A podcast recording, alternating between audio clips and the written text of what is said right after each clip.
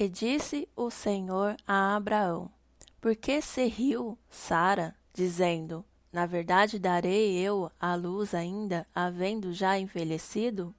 Haveria coisa alguma difícil ao Senhor?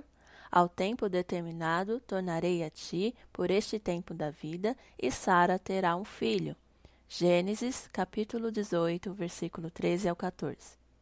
No livro de Gênesis é relatado a história de Abraão e Sara. Deus havia feito uma aliança com Abraão e prometeu a ele que dele sairiam muitos descendentes. Porém, anos se passaram. Sara era estéril e de idade avançada. Mas algo me chamou a atenção nessa passagem, que é onde diz: Haveria coisa alguma difícil ao Senhor? Quantas e quantas vezes também rimos desacreditados de que alguma circunstância em nossa vida poderia mudar?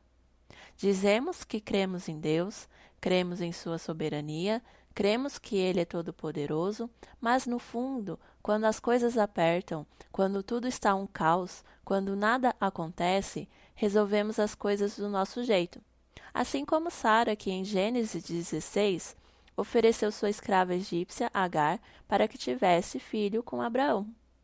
Quantas vezes não tentamos tomar o controle da nossa vida e fazer com que as coisas aconteçam de uma forma ou de outra, mesmo que seja por causa do nosso jeitinho e não porque deixamos Deus ser Deus?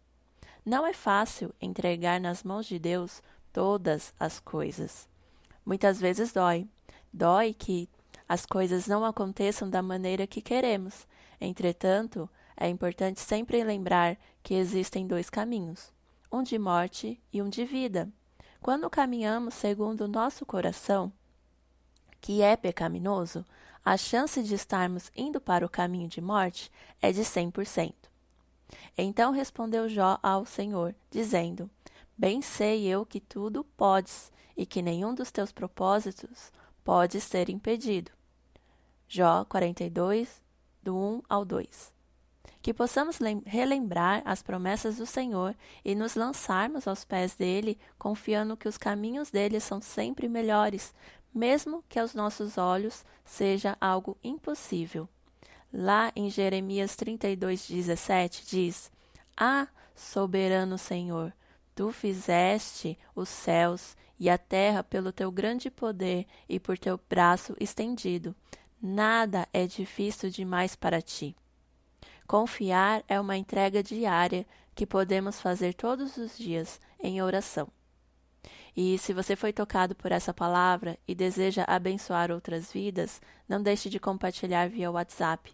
Acesse também nossas redes sociais. No Instagram é palavradodia.app, Facebook Palavra do Dia app e nosso site www.aplicativopalavradodia.com. Fiquem com Deus e até mais.